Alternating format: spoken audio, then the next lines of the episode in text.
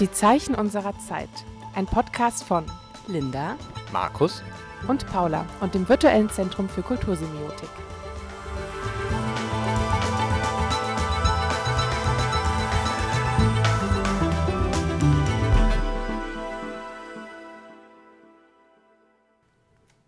Herzlich willkommen zu einer neuen Folge Die Zeichen unserer Zeit. Heute wollen wir euch den Mittwoch der semiotischen Woche zusammenfassen, den 5. Februar 2020, unter dem Thema Marketing und kulturelles Gedächtnis. Ja, der Tag startete 9 Uhr mit einem offenen Diskussionsforum, die kulturelle Alchemie der Werbung. Und erstmal ja, wandte sich Hartmut Stöckel an uns mit einem Kino zum Thema Was vermag eine Semiotik der Werbung? Und Markus wird euch mehr erzählen. Ja, Hartmut Stöckel hat in seiner Keynote ähm, eben zu diesem, zu diesem Thema Semiotik und Werbung gesprochen. Und ähm, er hat das quasi anhand von Werbeplakaten, hat er uns diesen Sachverhalt aufgearbeitet. Und dazu hat er erst ganz allgemein die Ausgangslage der semiotischen Beschäftigung mit Werbung vorgestellt, dass es eben viele visuelle rhetorische Strategien gibt, dass es bei äh, vielen Werbekampagnen eine visuelle Affektübertragung geben kann, dass häufig mit einer imperativen Verbsemantik gearbeitet wird. Und er hat dann uns aufgezeigt, ähm, was seine Hauptarbeit ist, nämlich eben das Sammeln von Texten, wobei hier eben mit Texten Zeichensysteme äh, gemeint sind, also eben auch Bilder oder eben Wort-Bild-Kombinationen. Und ähm, seine, äh, er hat quasi in seiner Arbeit eben einen Korpus zusammengestellt oder stellt den auch immer noch zusammen, der sich eben, wie gesagt, aus Werbeplakaten speist oder Werbung im Allgemeinen. Und unter diesem Aspekt ähm, hat er die Frage äh, gestellt oder seine Forschungsfrage ist, was für Bilder in Werbung eben verwendet werden oder äh, in welchen Texten diese Bilder dann eben auch verwendet werden. Und was dann in seinem zweiten Teil des Vortrags wirklich interessant wurde, weil er uns da schon ähm, Ergebnisse seiner semiotischen Arbeit äh, mit Werbung vorgestellt hat, nämlich dass es drei Haupttypen von Werbung gibt, wie gesagt, immer in Bezug auf Plakatwerbung ähm, definiert. Und das sind eben zum einen unbearbeitete Fotos. Er nennt diese Gruppe eben undoctored äh, Bilder. Also Bilder, die nicht über das normale Ma Maß hinaus von Photoshop oder mit Photoshop und ähnlichen äh, ähm, Programmen verändert werden. Dann gibt es eben die Gruppe der Illustrationen, also Bilder, die aussehen, als hätte sie ein Künstler gestaltet, was nicht ausschließt, dass sie eben auch am Computer erstellt wurden. Und eine dritte Gruppe, die er als Doctored bezeichnet, das sind Bilder, die durch Bildmanipulationen oder eben durch Verfahren wie Kompositionen heraus entstehen.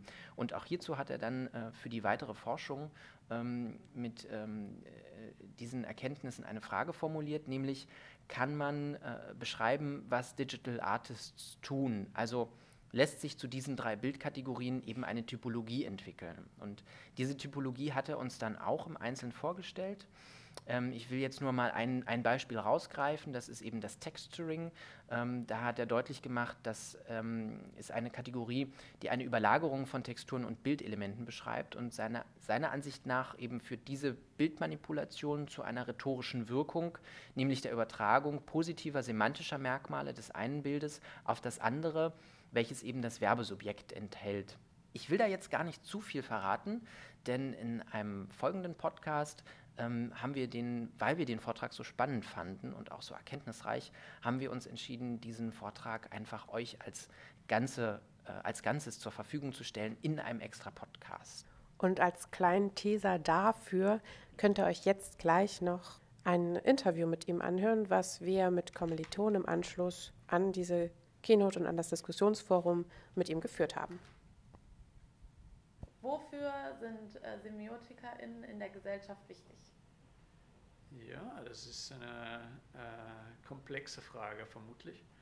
Ich denke, Semiotiker sind gute Analytiker, Analytiker für Kommunikation, für Zeichen.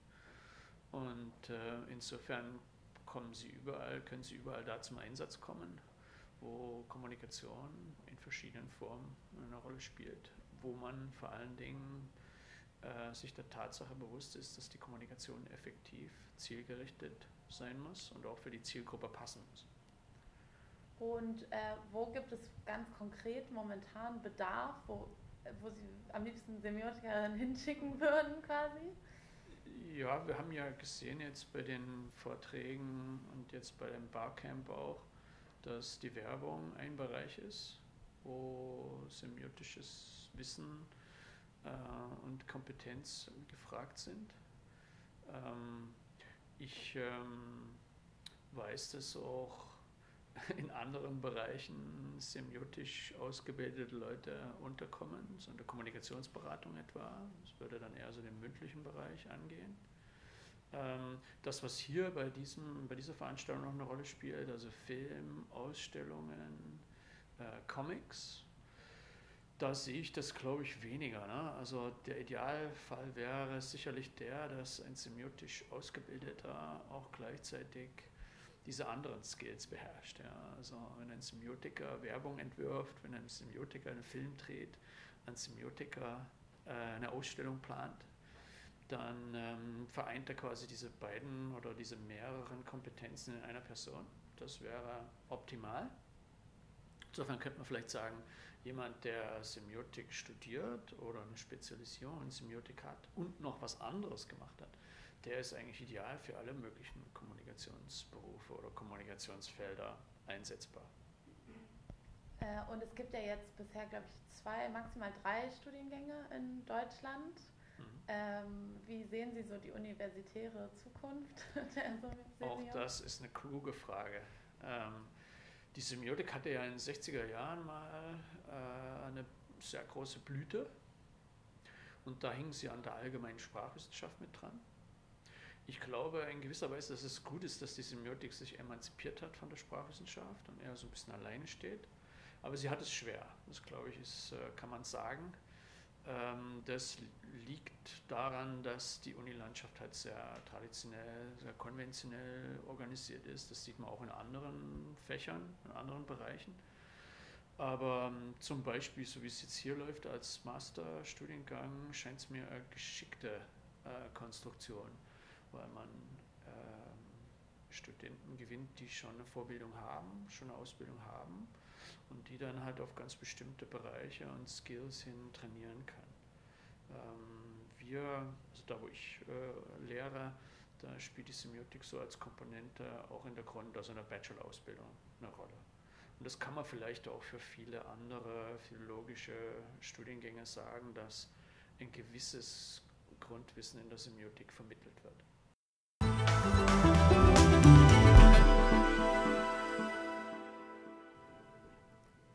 Das Programm setzte sich dann 11 Uhr fort mit zwei Barcamps unter dem Titel Überzeugen statt Verführen.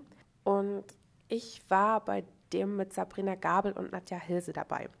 Die beiden kommen von einer Agentur mit dem Namen Kanta. Die beschäftigt sich mit Marktforschung und Markenberatung. Interessant ist da, dass diese Agentur zu einem Unternehmen gehört, das in Großbritannien ansässig ist und die arbeiten da schon länger mit Semiotik und verbinden Semiotik mit Marketing. Und so hat ja Nadja Hilse die Semiotik kennengelernt und mehr mit ihr zu tun gehabt und die Semiotik gelernt, sowie auch ähm, alle Mitarbeiter, die bei Kanter anfangen, die Semiotik kennenlernen. Und äh, wir sprachen über Marketing und sie stellten vor, was sie machen. Es ging erst nochmal allgemein darum, was Marketing oder was man bei Marketing beachten muss, dass dabei sehr wichtig ist, die Kultur zu beobachten und Kultur zu analysieren, weil Kultur beeinflusst, was Menschen kaufen. So werden bei Kanter für die verschiedenen Unternehmen, die da als Kunden an sie herantreten, ja, werden bei Kanter kulturelle und semiotische Analysen durchgeführt, um für diese Firmen ja, bessere Images aufzubauen und zu schauen, wie die ihre Marktstrategien verändern, anpassen können und modern halten können. Es werden immer wieder Muster und Merkmale analysiert, um zu verstehen, welche Codes es gibt, wie die funktionieren und wie man sie verwenden muss, um ein gewünschtes Image zu verbreiten. Das alles haben wir zuerst am Beispiel der Männlichkeit gemacht, die ja im Zuge der Feminismusdebatte neu diskutiert wird und man auf der Suche ist nach einer neuen Männlichkeit und die sich da eben auch in der Werbung stark abbildet. Und dann kamen wir ja zu dem weiterführenden Thema Gender und auch Darstellungen von Frauen in Werbung. Wichtige Wörter waren da auch Framing und es wird wurde uns gezeigt, dass Haltung eben auch ganz wichtig ist, dass die von Konsumenten erwartet wird, dass Konsumenten kritischer geworden sind und über all das haben wir sehr ausführlich diskutiert, sodass es eher ein Diskussionsforum war. Wir haben gar nicht irgendwie groß was verschriftlicht, sondern ganz viele Fragen an diese beiden sehr spannenden Frauen gestellt, die sehr analytisch und umfassend arbeiten. Ja, und worum es in dem anderen Barcamp ging, davon erzählt uns jetzt erstmal Linda. Genau, wir waren nämlich in einem anderen Barcamp. Ich fand es jetzt auch gerade total cool, nochmal von dir zu hören, was ihr so im Detail gemacht habt. Bei uns war es tatsächlich auch recht interaktiv. Ähm, wir hatten ein Barcamp mit äh, der NGO äh, TipTap und einer Kommilitonin, die das Ganze auch so begleitet, das Projekt. Und äh, das Ziel der NGO äh, TipTap ist es, Leitungswasser quasi zu vermarkten. Dazu war Samuel Höller da von der Organisation ATipTap. Und ähm, im Verlauf dieses Barcamps haben wir uns zwei verschiedene Werbungen angeguckt. Also das eine ist von Waldquelle und das andere war eben von ATipTap. Also ein quasi wie eine Art Promo-Film, den ATipTap gemacht hat. Also erstmal haben wir uns die beiden Videos angeguckt ähm, und dann durften wir frei Assoziationen dazu aufschreiben, was uns als erstes einfällt. Das durfte auch sehr, sehr plakativ sein. Und im Grunde ging es dann darum, diese beiden Videos auch so oder die beiden Filme miteinander zu vergleichen. Dann danach haben wir nochmal Eindrücke eben bekommen, was auch so die Message ist von der TipTap, was sie eigentlich erreichen wollen, was sie durch das Video aussagen wollten. Und daraufhin haben wir dann nochmal neu unsere Eindrücke gesammelt, haben das dann im Plenum besprochen und sind dann so darauf gekommen, zu vergleichen, wie der eben sehr kommerzielle Anbieter Waldquelle seine Produkte, also Mineralwasser, vermarktet und wie im Vergleich dazu eben Atiptab Leitungswasser vermarkten möchte. Also deren Produkt ist quasi Leitungswasser, obwohl ja Leitungswasser an sich kein Produkt ist, weil es für jeden zugänglich ist und nicht erworben werden muss. Und dann haben wir noch eine, quasi einen semiotischen Input bekommen von unserer Kommilitonin und im Grunde haben wir uns dann eigentlich sehr viel mit Leitungswasser, Wasser beschäftigt und vielleicht auch so ein bisschen hinterfragt, woher es kommt, dass einige Leute eben gerne Leitungswasser trinken, andere Leute das so gar nicht gewohnt sind, Leitungswasser zu trinken und wo man vielleicht eben auch ansetzen kann und muss, um in der Gesellschaft, die sich ja auch gerade in einem Wandel befindet, ähm, um diese Gesellschaft eben dazu zu bringen, vielleicht auch ihre Gewohnheiten, was den Wasserkonsum betrifft, zu ändern. Im Anschluss an die Barcamps gab es dann wieder einen Vortrag der Brainfood-Reihe. 13 Uhr startete mit dem passenden Titel Du bist, was du isst, Esskulturen im Fokus. Ja, ein Vortrag von Marie Schröer und ein Interview könnt ihr mit ihr und Linda in einer Extrafolge hören. Und 15 Uhr kamen wir dann zu einem wichtigen Programmpunkt der semiotischen Woche. Wirtschaft, Gesellschaft und Semiotik. Was ist Semiotik? Was bieten SemiotikerInnen? Studierende stellten sich mit Petja Kutschas vor. Das ist ein Referatformat aus Japan. Da hat man 20 Folien, die jeweils 20 Sekunden angezeigt werden. Und in diesem Zeitrahmen muss dann der Vortrag stattfinden. Und unsere Studierenden, unsere Kommilitonen widmeten sich verschiedenen Themen. Und Markus wird euch ein Thema davon jetzt vorstellen. In diesem unglaublich dichten Format war es sehr, sehr interessant, ähm, diese Theorien, mit denen sich eben die Semiotik oder unser Studiengang auch beschäftigt, quasi einmal ganz auf den Punkt gebracht ähm, zu hören. Und äh, Chaya hat sich mit dem Thema Metaphern beschäftigt, beziehungsweise hat ihren Vortrag diesem Thema Metaphern gewidmet und hat sich eben mit der Funktionsweise von Metaphern auseinandergesetzt und erklärt uns darin, dass ähm, eben Semiotiker äh, generell eben geschult sind im Umgang mit diesen Metaphern, weil sie eben dekodieren und kodieren können also eine Metapher ist ja immer etwas, was etwa ein, ein, spezifisches Zeichensystem und dass diese, diese Eigenschaft, dass man eben diese Zeichensysteme auseinanderhält, dass man sie erkennt, ähm, diese Eigenschaft qualifiziert eben äh, gerade Semiotiker und Kulturwissenschaftler für Jobs zum Beispiel in der Werbebranche. Und Linda stellt uns noch ein anderes Pechakucha vor. Genau, also ich wollte nur auch noch zu Pecha Kucha sagen, dass die mich irgendwie jedes Mal so ein bisschen unter Druck setzen, selbst wenn, wenn ich nur dabei zugucke oder zuhöre weil, ähm, wie Markus gerade eben auch schon sagte, das ist einfach so, ähm, oder wie, wie du es eben auch gerade erklärt hast, Paula, es sind halt einfach 20 Folien, a 20 Sekunden und dadurch ist es so wahnsinnig dicht. Und, und man sitzt da die ganze Zeit wirklich und fiebert mit, weil, weil man irgendwie denkt so, okay, okay, schafft sie es, was, was passiert als nächstes, kommt die Folie. Ähm, genau, und ich fand noch ein Kucha wahnsinnig interessant, auch von einer Kommilitonin aus einem höheren Semester, Marie-Kathrin Elbel. Und sie hat sich mit dem Thema Körperzeichen, Zeichenkörper auseinandergesetzt, ähm, wo sie eben über Modifikationen am menschlichen Körper äh, geredet hat. Da ging es um ganz viele verschiedene Sachen, sei es ähm, Ganzkörpertätowierungen, aber auch wirklich weitreichende Modifikationen, wo man ähm, wo es um Implantate ging, aber eben nicht nur um bekannte Implantate wie in der Brust, sondern eben auch am Kopf, wo sich ähm, die Vampirfrau, oder ich glaube, sie ist als Vampirfrau bekannt, die sich Hörner einsetzen lassen hat an der Stirn und ihre ähm, Schneidezähne abschleifen lassen hat. Genau, um, um solche Sachen ging es da unter anderem. Und ein Satz von ihr war, durch Veränderungen am Körper und durch Reaktionen der Umwelt auf diese ändert sich unser Selbstbild. Und das fand ich einfach wahnsinnig spannend und eindrücklich. Ja, spannend ist das Format vielleicht auch gerade dann, wenn unsere Kommilitonen vor uns stehen und wir natürlich umso mehr mit ihnen mitfiebern, da eben auch zu diesem Zeitpunkt Unternehmen oder Vertreterinnen von Unternehmen da waren, die eingeladen wurden und sich im Anschluss auch noch selbst vorgestellt haben.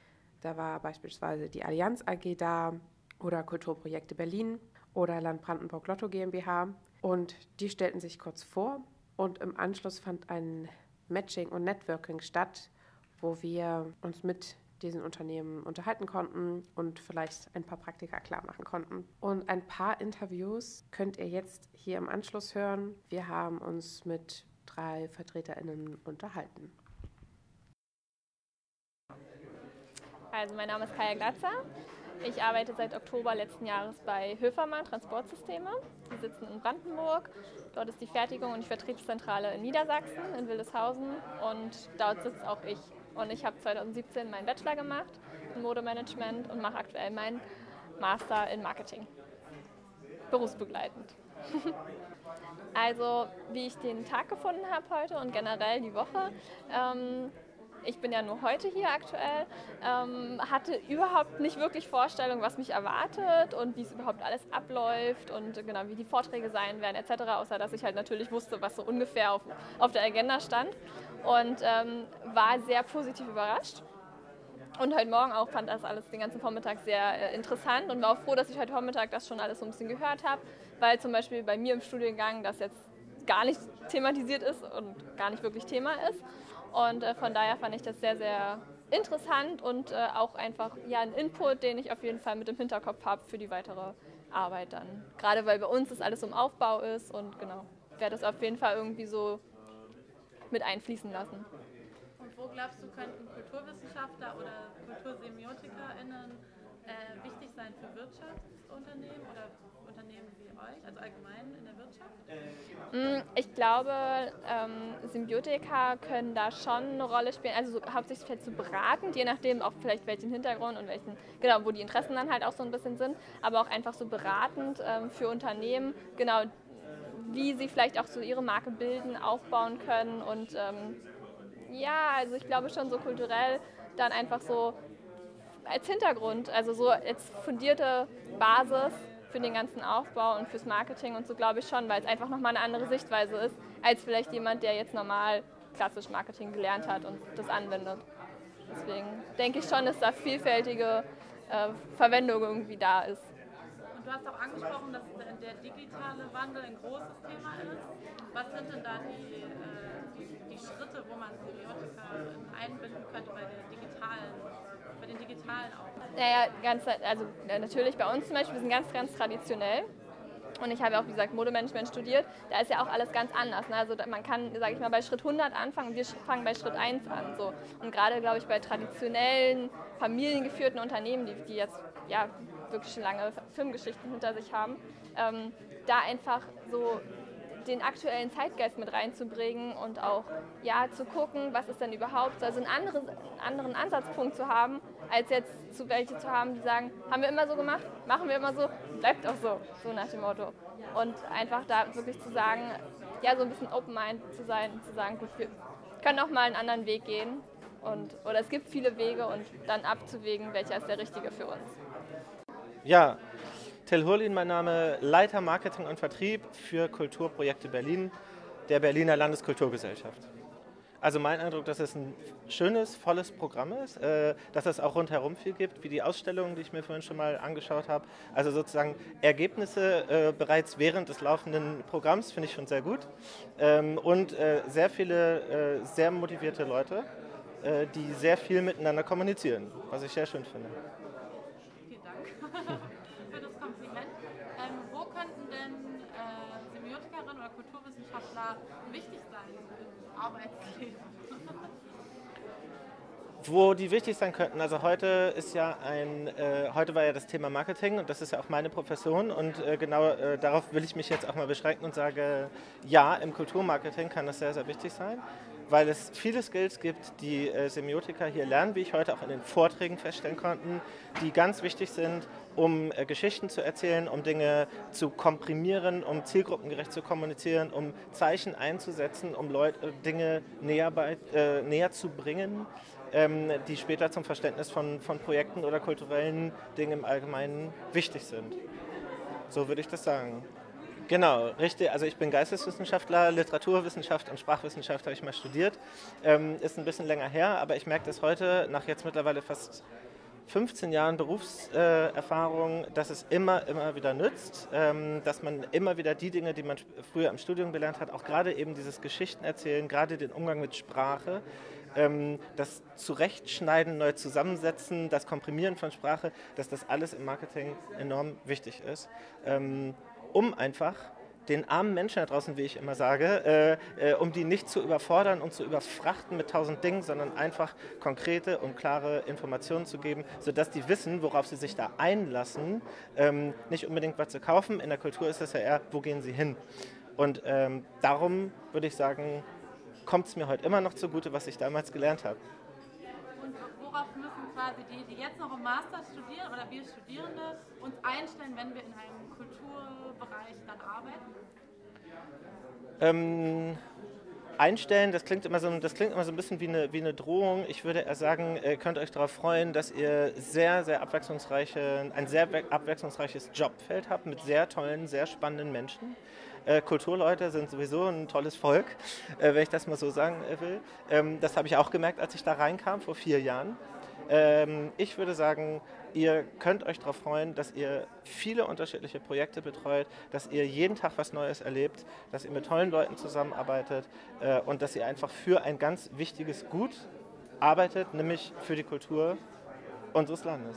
Mein Name ist Michael Klabunde. Ich bin Referent für im Bereich Recruiting und Auswahl bei der äh, Bildungs-NGO Teach First Deutschland.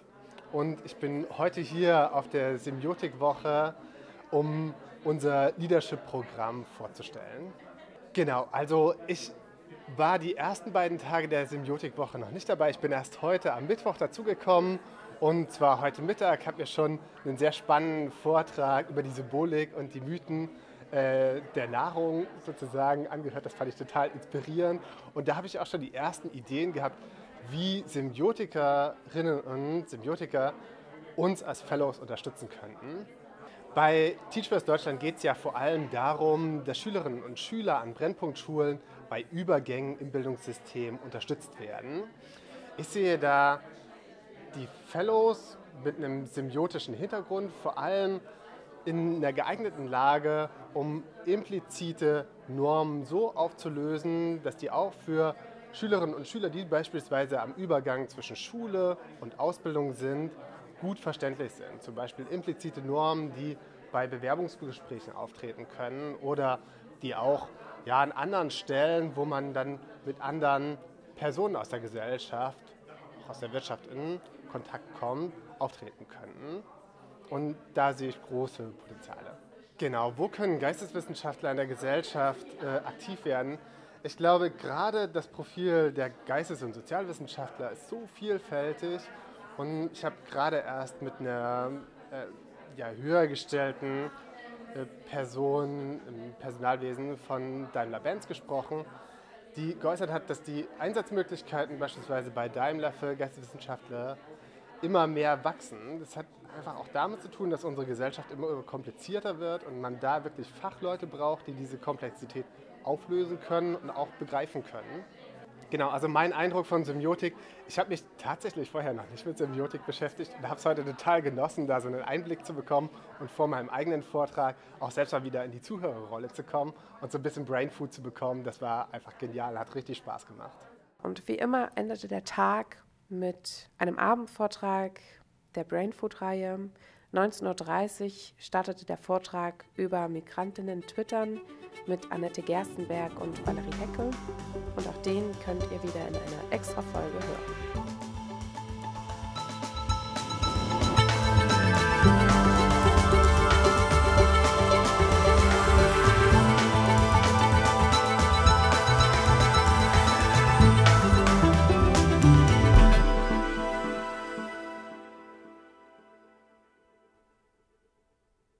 Die Zeichen unserer Zeit. Eine Podcast-Doku der ersten internationalen Woche der Semiotik von Linda Ponradl, Markus Löwer und Paula Görtler. Musik von Alexander Zabadosch.